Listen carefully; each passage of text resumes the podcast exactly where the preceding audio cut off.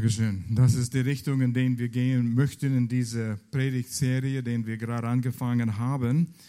Pastor Will war hier letzten Sonntag und hat über Verheißungen gesprochen. Ich möchte das weitermachen und in ein paar Wochen nach wollen wir diese Themenserie weiter behandeln.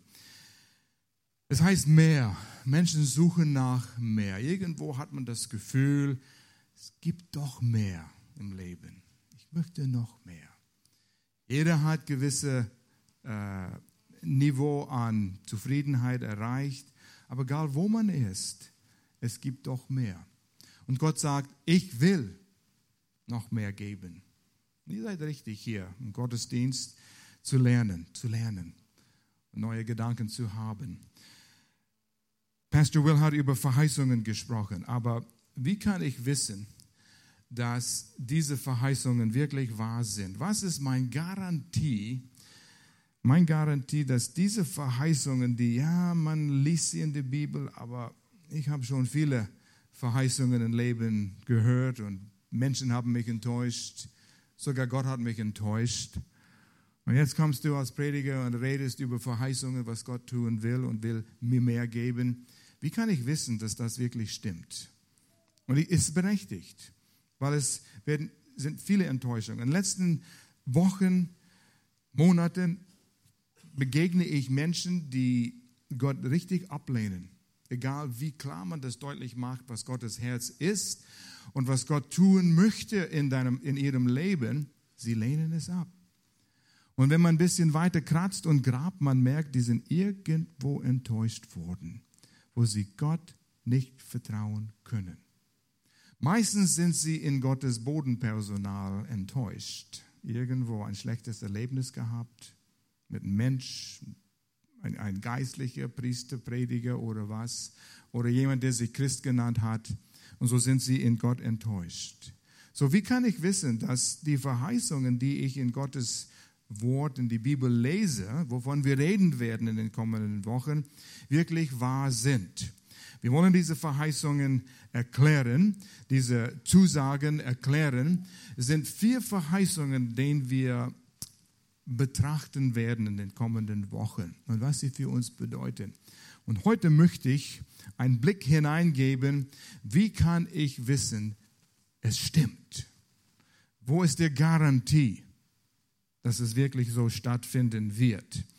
Und die werden diese vier Verheißungen, und wir benutzen einen Ausdruck, vier Kelche, und ich werde das erklären, was haben Verheißungen mit Kelche zu tun. Wir wollen aus diese Kelche trinken, ist ein Teil von Gemeinde der offenen Tür, unsere Vision, unsere Mission. Warum sind wir hier? Wir wollen diese vier Verheißungen klar machen, es sind vier Dinge, die Gott in jeder einzelnen von uns tun will. Er bietet etwas an für jeder Mensch, dass man mehr vom Leben haben kann. Dass man von dort, wo man ist, in der nächste, aus dem nächsten Kelch trinken kann, aus dem nächsten und aus dem nächsten. Und auf was ist das begründet? Und die vier Verheißungen sind Vier Dinge, die Gott tun will. Und ich möchte einen Überblick über diese Dinge geben heute.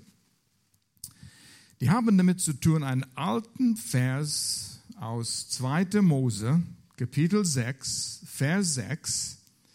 Und Gott gibt vier Aussagen. Und die Aussagen fangen an mit Ich will. Gott sagt viermal, ich will, ich will, ich will, ich will. Und was will er tun? Und diese vier Verheißungen sind die Basis von dieser Predigtserie. Und das erste ist, er sagt, ich will euch erretten. Wovon brauche ich Rettung? Bin ich auf dem See. Aber die meisten Menschen spüren, wenn sie Gott nicht kennen, irgendwas fehlt mir. Das ist ein Verlangen nach etwas, was sie Gott nennen. Jede Gesellschaft ich sprach mit diesem Pastor aus Russland äh, gestern, hat mir ein Video gezeigt, von ein Handvoller Menschen, etwa 300 Menschen, irgendwo in den Hinterwäldern von Russland, in Sibirien. Es hat drei Tage mit Kanu gebraucht, dorthin zu fahren, 2000 Kilometer weg von St. Petersburg. Und die Leute lehnten alles ab von jedem Missionar, der kam und wollte denen die Bibel geben. Die haben es abgelehnt, keine Interesse. Aber ich sagte, Dimitri, egal wo man ist in dieser Welt, die Menschen haben ein Verlangen nach Gott. Sie haben irgendetwas, was sie Gott nennen. Sei es ein, ein, ein Baum oder etwas aus Stein gehauen. Ich sagte, ja, die haben auch ihre eigene Religion. Ist nicht so weit weg von hier, aber es war erstaunlich zu hören. Aber die haben auch ihren Form von Gott. Aber der Mensch normal ist von Gott getrennt durch Sünde. Und wir sündigen, weil wir Sünder sind. Nicht umgekehrt. Wir sind nicht Sünder, weil wir sündigen, sondern von Natur aus sind wir von Gott getrennt. Und das verursacht einfach, dass wir die Dinge tun, die wir tun. Deshalb gibt es das Elend in der Welt. Deshalb gibt es das Böse in der Welt. Deshalb haben wir die Kriege, den Hass und den Neid und Korruption und, und, und, und, und. Weil der Menschenherz vom Natur aus ist von Gott getrennt und er ist Sünde im Weg. Und Gott sagt, ich möchte euch retten. Und er sprach das Volk Israel zuerst an und er wir lesen diesen Vers 2. Mose 6, Verse 6 und 7. Und Gott sagt zu das Volk Israel, und ich werde das noch in mehr Detail klären. Gott sagt, darum sage ich den Kindern Israels, ich bin der Herr. Und kommt die erste, ich will. Ich will euch aus den Lasten Ägyptens herausführen. Da waren sie Sklaven. Ich erkläre das noch. Und ich will, das zweite, euch aus ihrer Knechtschaft erretten. Und drittens, ich will euch erlösen durch einen ausgestreckten Arm und durch große Gerichte. Und ich will, das vierte, euch als Volk annehmen und will euer Gott sein.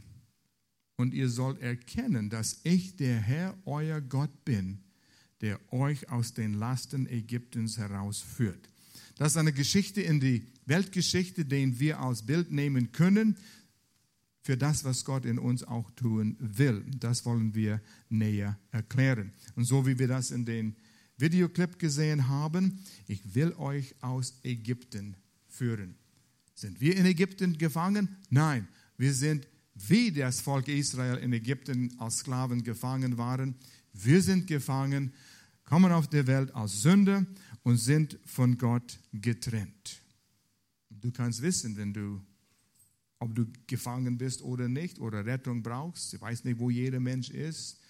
Spürst eine Schwere, spürst in verschiedenen Bereichen deines Lebens vielleicht eine, bist gefangen, kommst nicht vorwärts, eine Schwere, fühlst dich weit weg von Gott.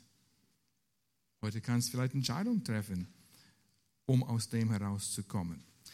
Zweiter Schritt, freisetzen aus der Knechtschaft von Vers 6. Ups, hier sind wir. Ich will euch freisetzen. Ist das nicht dasselbe als aus der Sklaverei zu retten? Nicht ganz. Ein Sklave, der sein ganzes Leben als Sklave gelebt hat, wenn er freigesetzt wird von der Sklaverei, denkt noch als Sklave redet noch als Sklave, handelt als Sklave. Und jeder merkt das, auch wenn man Jesus Christus aufgenommen hat, man merkt, er ist vergeben worden von seinen Sünden, man hat eine neue Beziehung mit Gott, da ist Gottes Leben in ihm. Unsere alte Gewohnheiten, unsere alte Denkweise, unsere alte Süchte und Verlangen sind vielleicht noch dort und halten uns zurück und wir kämpfen damit. Wir wollen vorwärts kommen, wir wollen aus dem heraus, aber manchmal finden wir, wie wir in einem Kreis uns immer drehen, um den Berg herum. Immer dasselbe, immer dasselbe, Jahr für Jahr. Wir kommen davon nicht weg. Gott sagt, ich will euch freisetzen von dieser Sklavenmentalität. dass ihr frei wäre, persönliche Freiheit. Das ist die zweite Verheißung, die Gott uns gegeben hat. Und das ist ein Prozess. Und dieses Prozess fängt an in dem Augenblick, wo du Jesus Christus aufgenommen hast, wo du dein Vertrauen auf ihn setzt. Und dann dauert es dein ganzes Leben. Das wird immer besser, immer besser. Im Neuen Testament, du sagst, oh, das Alte Testament zeugt da, was du redest aus 2. Mose. Im Neuen Testament haben wir die äh, von Apostel Paulus, er sagt in 2. Korinther Kapitel 3, Vers 18, der Herr verändert uns einen Prozess durch seinen Geist. Wenn du Jesus aufnimmst, kommt Jesus Christus durch den Heiligen Geist in dir hinein, im Innersten. Das war das Lied, was wir gesungen haben. Fang von dem Innersten mit mir an. Und Gott kommt in dir hinein und er verändert uns. Natürlich, wir müssen kooperieren. Er verändert uns, damit wir ihm immer Jesus, damit wir Jesus immer ähnlicher werden und immer mehr Anteil an seiner Herrlichkeit bekommen. Jesus. So wie wir lernen, wer er ist, merken wir, wie wir werden können. Jesus hat immer die richtige Antwort gehabt. Jesus hat immer sich richtig entschieden in Situationen. Er wusste immer, was zu tun war. Er könnte jeder aus seiner Not helfen. Und die Jünger waren immer bei Jesus und suchten seine Weisheit. Was sollen wir tun? Was sollen wir machen? Jesus hat ihnen immer das gesagt, was sie brauchten. Und dann sagte Jesus, ich gehe weg und mein Geist kommt in dir. Und ihr werdet von Herrlichkeit zu Herrlichkeit verändert.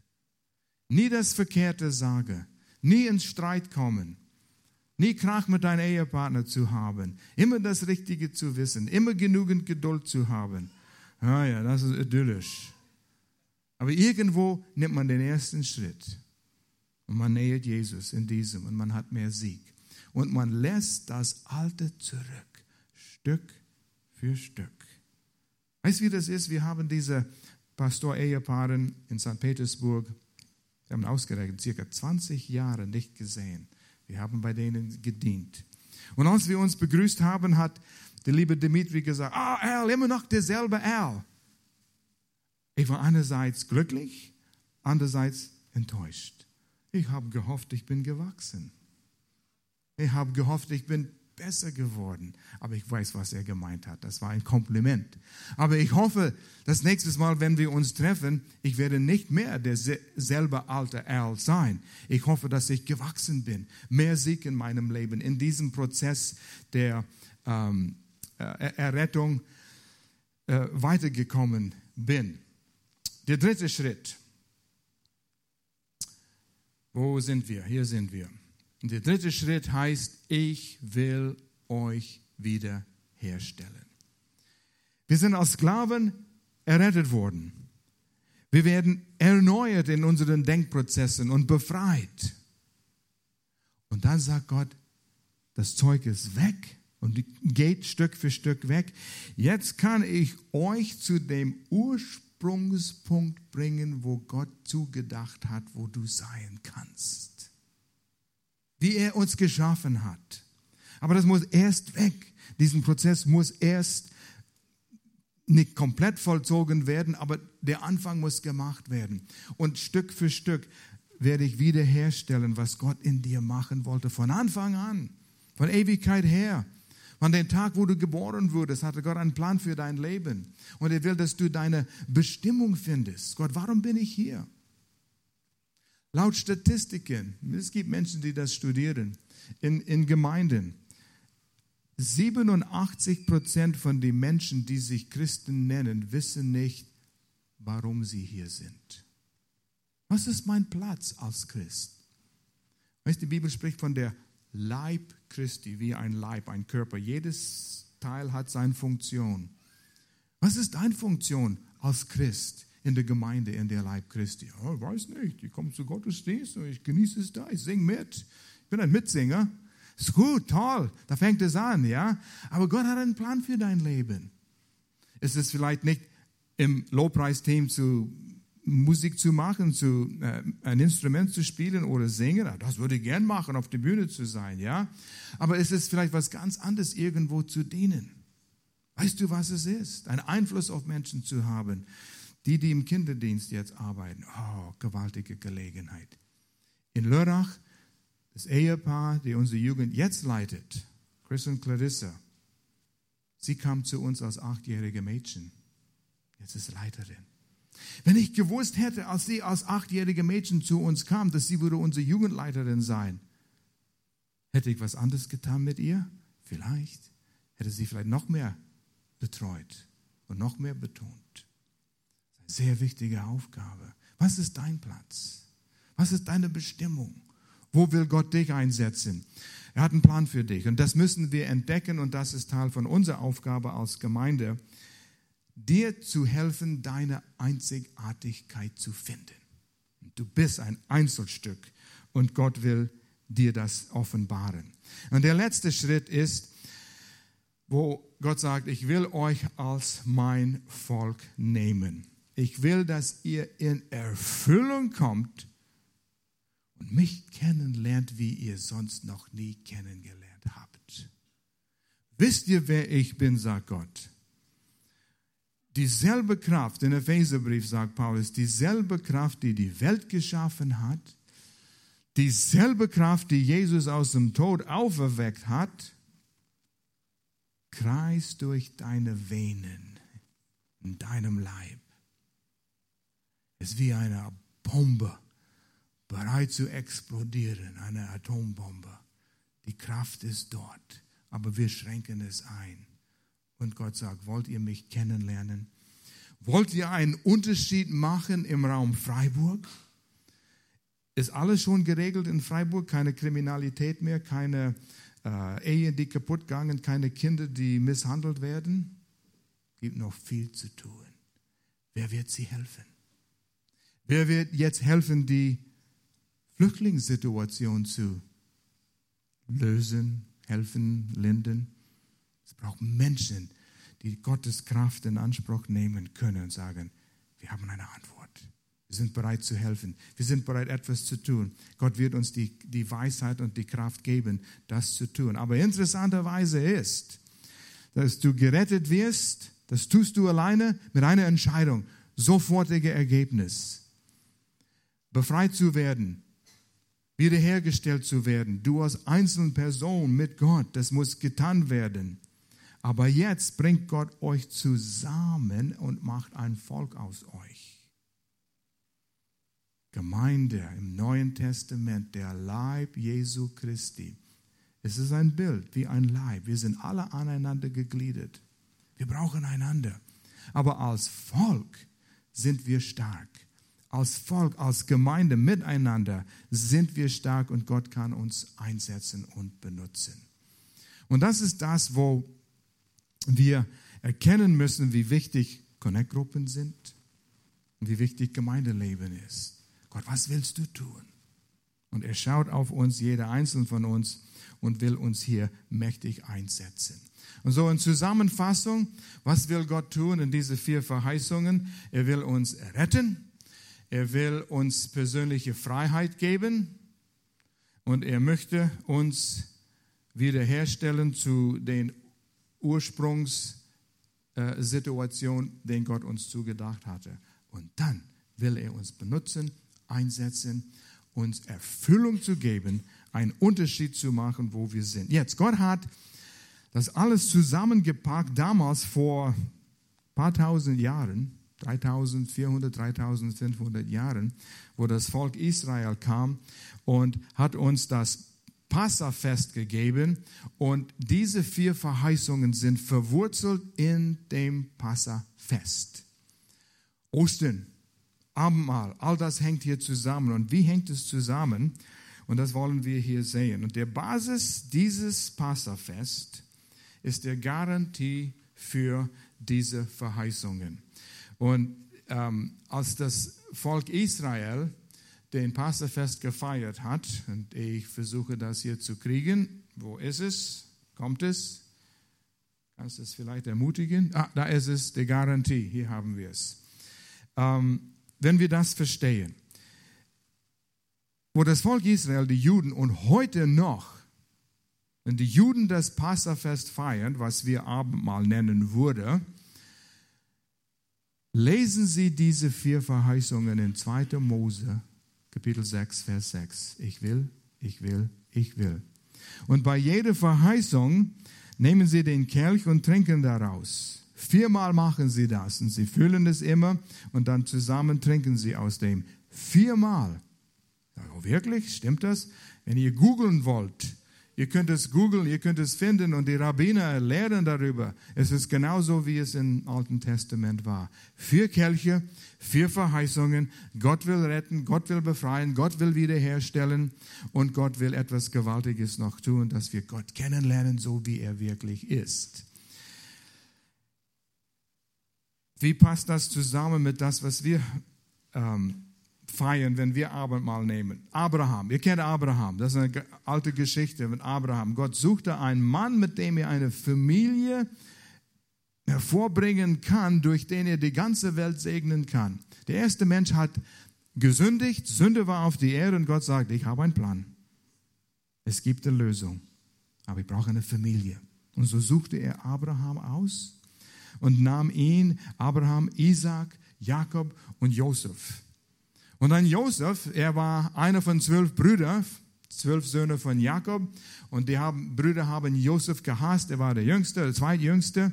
Und äh, die anderen meinten, er war verwöhnt. Und so haben sie ihn als Sklave verkauft, als äh, die Kamelhändler vorbeigegangen sind unterwegs nach Ägypten und haben Josef als Sklave nach Ägypten verkauft. Und dort war äh, Josef in Ägypten hat er gute Einstellung behalten.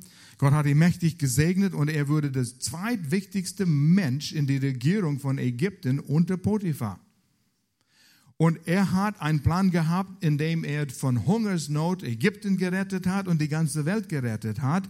Und da durch diese Rettungsaktion von Josef kam Josefs Familie, Jakob und seine elf Brüder, auch nach Ägypten. Ihr kennt die Geschichte vielleicht gewaltige Geschichte, wie Josef seine Brüder vergeben hat.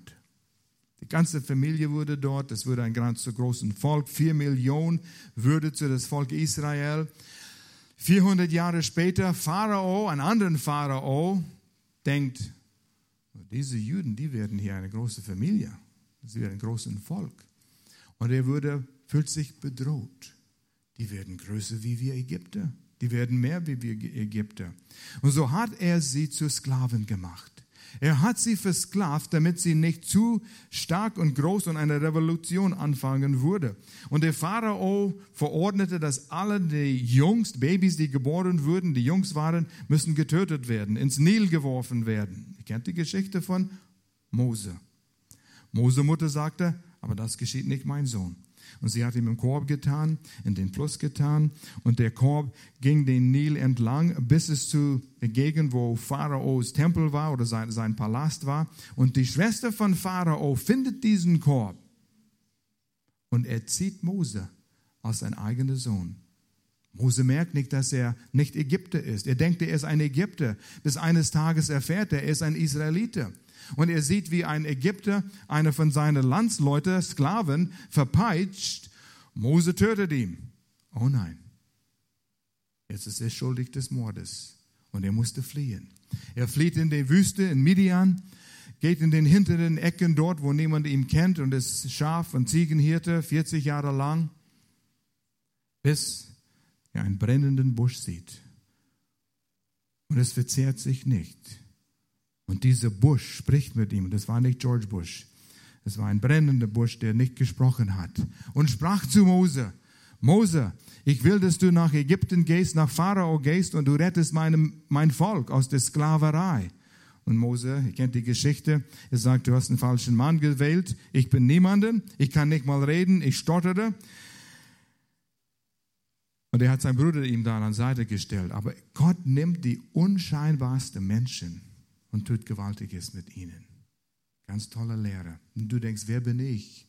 Ich bin hier vielleicht nicht mal aus Freiburg, vielleicht ein kleines Dorf in der Umgebung hier. hier.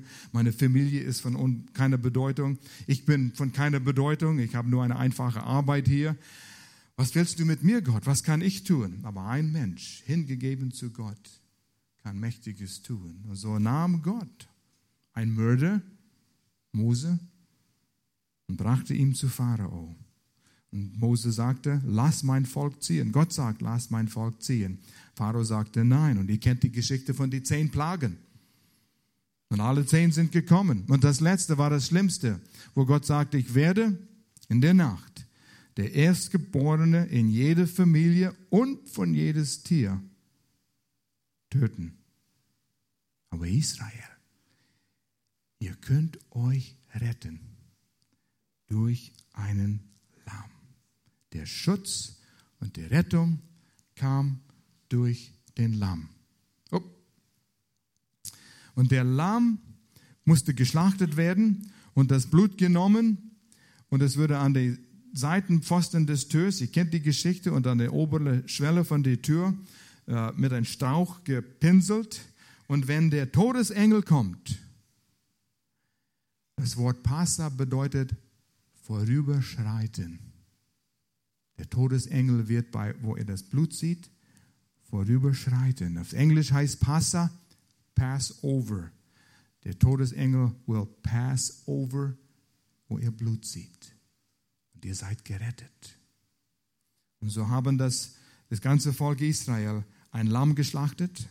Sie haben es ge, ge, gegessen und sind gerettet worden.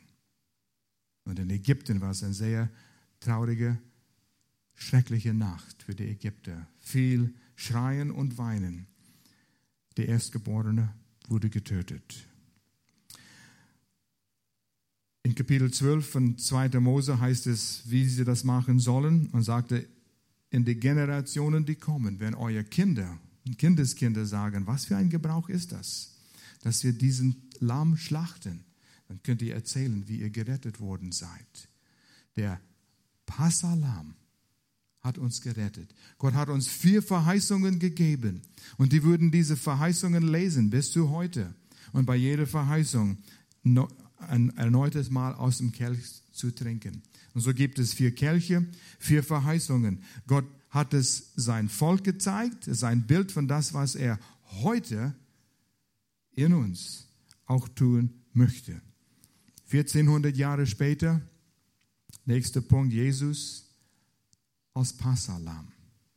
Gott hatte einen Plan, ganz von Anfang an. Und das, was Israel damals tat, war das Bild für das, was Gott später tun wird, Neuen Testament mit Jesus. Jesus sagte zu seinen Jüngern, komm, lass uns den Passafest feiern. Es war der Zeit, in, die waren in, in Jerusalem und sie wollten den Passafest feiern. Und kommt, wo ist es? Hier ist es. Lukas Kapitel, da war es. Hier kommt es. Eins zurück. Da ist es. Jesus sagt, wie sehr habe ich mich danach gesehnt, mit euch das Passamal zu essen, bevor ich leiden muss. Jesus wusste, was kommt. Die Jünger, die hatten keine Ahnung, was geschieht. Ihr sollt wissen, ich werde das Passamal erst wieder in der neuen Welt Gottes mit euch feiern. Und die Jünger, ha, wovon redet er? Jesus wusste genau. Dann hat sich erfüllt, wofür das Fest jetzt nur ein Zeichen ist. Die ganze 1400 Jahre, wo Israel ein Passalam geschlachtet hat, war das symbolisch ein Symbol für das, was in Erfüllung gehen soll. Und Jesus sagt, jetzt kommt die Erfüllung.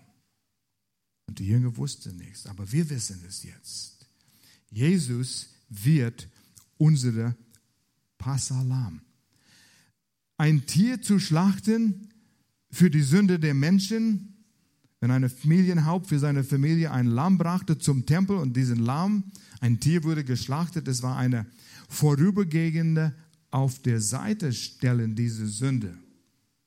Es war eine Bereinigung schon, aber noch eine, nicht eine endgültige Tilgung. Da war immer noch, das kam immer wieder dieses äh, äh, Gewissen des Schuld. Der Macht Satans war nicht gebrochen. Die Kraft Gottes war nicht ausgestrahlt in den Menschen.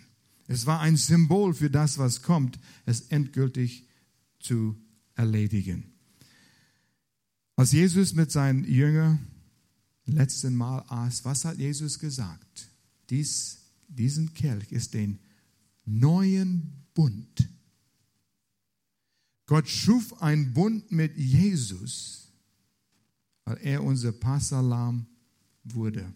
Jesus ist die Erfüllung. Und hier in 1. Korinther 5, Vers 7 lesen wir, es ist da, ich weiß es, ich habe es geschrieben, da ist es. Denn Christus, unser Passalam, ist für uns geopfert worden. Das, was der Passalam für Israel damals getan hat, tut Jesus als unser Passalam. Er rettet uns von der Sünde. Endgültig. Endgültig. Es ist, wenn wir diesen Schutz in Anspruch nehmen, als hättest du nie gesündigt. Du kennst deine Vergangenheit. Du weißt, was du in der Vergangenheit getan hast. Und du hast vielleicht Schreckliches getan. Vielleicht hast du verletzte Menschen in deinem Hintergrund. Ja, was ich getan habe, kannst nie wieder gut machen. Gott vergibt und befreit dich. Nicht fair. Du solltest dafür bestraft werden. Richtig. Aber Gott sagt, dann bist du ewig verloren. Ich sende meinen Sohn er wird bestraft. Das allein durch den Glauben bist du befreit.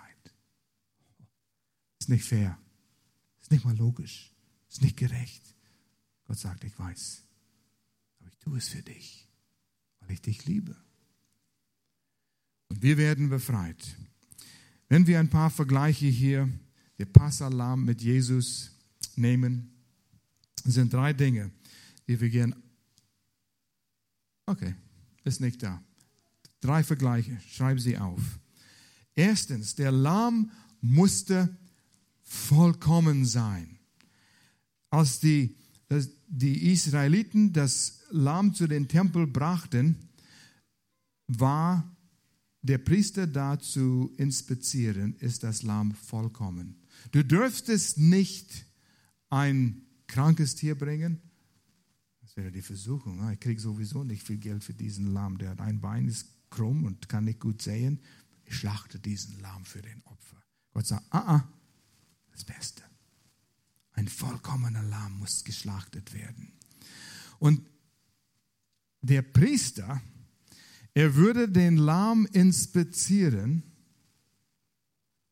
nicht derjenigen, der den Lamm gebracht hat. Den Lamm wurde inspiziert. Die Vollkommenheit des Lammes war der Garantie, dass der Mensch gerettet wurde. Nicht der Mensch, der den Lamm gebracht hat, wurde inspiziert. Hast du perfekt gelebt dieses Jahr? Nein, nein, deshalb bringe ich einen vollkommenen Tier. Weil ich bin nicht perfekt, ich bin nicht vollkommen und kann mit meinem eigenen Leben diese Sünde nicht tilgen. Deshalb bringe ich ein Lamm ein vollkommenes Lamm. Und in 1. Petrus 1, Vers 18 und 19, wenn wir das auf dem Leinwand hätten, Jesus ist der vollkommene Lamm. Wir sind teuer erkauft, nicht durch Geld, Gold oder Silber, sondern wir sind erlöst durchs kostbare Blut Jesu Christi. Gott sagt, sein Opfer reicht. Und wenn ich, wenn du vor Gott stehe, und wir sehen, wie unvollkommen wir sind. Gott sagt, ich will dich retten. Ich will dich wiederherstellen. Und das hängt alles zusammen mit ein vollkommenes Lamm. Jesus Christus. Und er wurde geschlachtet. Und so seine Vollkommenheit ist mein Garantie, dass ich einen Weg zu Gott habe, dass ich eine Beziehung mit Gott haben kann. Es hängt nicht von meiner Vollkommenheit ab. Gott sei Dank. Das wäre ein guter Platz zu sagen, Amen. Das ist für mich. Er, Gott bereitete den Lamm vor. Diese Vergleiche mit, zwischen Jesus und den Lamm, erstens muss vollkommen sein, zweitens es muss geopfert werden, muss geschlachtet werden. Die müssen das Lamm, Israel muss das Lamm töten, dann wurde es geröstet und dann wurde es verzehrt, den ganzen Lamm. Und Jesus, er wurde geschlachtet. Wenn wir Ostern feiern, sind wir daran erinnert, wie Jesus gelitten hat, wie er ausgepeitscht wurde. Schrecklich, schrecklich, schrecklich. Kaum ein Mensch hat gelitten wie Jesus. Er wurde von den Römern, und die Römer waren Spezialisten in Schmerzbereiten. Und wie sie ihn ausgepeitscht hatten, es hatte die Muskeln von den Schultern weggerissen, damit, wenn ein ein äh, Gefangener oder ein, ein äh, Verbrecher an den Kreuz hängt, so wie Jesus dann, er könnte sich nicht hochziehen. Er wurde hängen und das war ein Erstickungstod. Es war grausam, grauenhaft. Und der einzige Weg, wie sie ähm, Luft holen könnte, ist mit den Beinen hochzuschieben. Und der ausgepeitschte Rücken gegen den rauen Kreuz bereitete Schmerz. Und die Beine wurden geschlagen, die könnten kaum sich hochziehen nur um runter zu rutschen. Und da musste er Luft holen und so haben sie sich wieder hochgezogen. Und das ging sechs Stunden lang, grausam. Und bis die Soldaten merkten, der arme Mensch ist grauenvoll. Sie haben ihm die Beine gebrochen, dass er sich nicht mehr hochziehen könnte. Und dann ist er erstickt am Kreuz. Und um sicher zu sein, dass Jesus gestorben wurde, wo sie gemeint haben, sie haben ihn getötet, haben sie einen Speer in seine Seite gestochen. Da kam Blut und Wasser raus. Und die Mediziner erzählen uns, wenn Wasser und Blut rauskommt, das ist ein Zeichen, dass es ein gebrochenes Herz ist. Jesus starb am gebrochenen Herz für uns, für die Sünde. Er gab sein Leben. Mel Gibson hat den Film Die Passion für uns gemacht. Und Mel Gibson hat selber gesagt, ich könnte es nicht zeigen, wie grausam es wirklich war. Es könnte der Mensch im 21. Jahrhundert nicht mehr verkraften. Es war zu grausam. Er wurde geschlachtet. Aber er stand wieder auf, weil er keine Sünde hatte. Er war vollkommen. Tier musste vollkommen sein, Tier musste verschlachtet. Und das dritte war, der Lamm musste geteilt werden.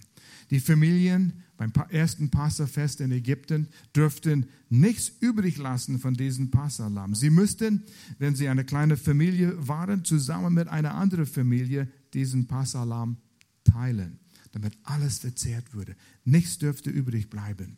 Und so, der Lamm, unser Passalam Jesus, muss auch geteilt werden. Um uns herum, in deiner Familie Menschen, die du liebst. Eltern, Geschwister, gute Freundschaften, Bekannten, Arbeitskollegen brauchen ein Teil von dem Lamm, der geschlachtet wurde, weil sie auch gefangen sind. Wer wird es mitteilen? Wir sind gefragt. Bin ich bereit? Geht es mir, wie sagt man, ist es mir was wert, ist mein Nachbar, es hört, ja, aber er lehnt es sowieso nur ab.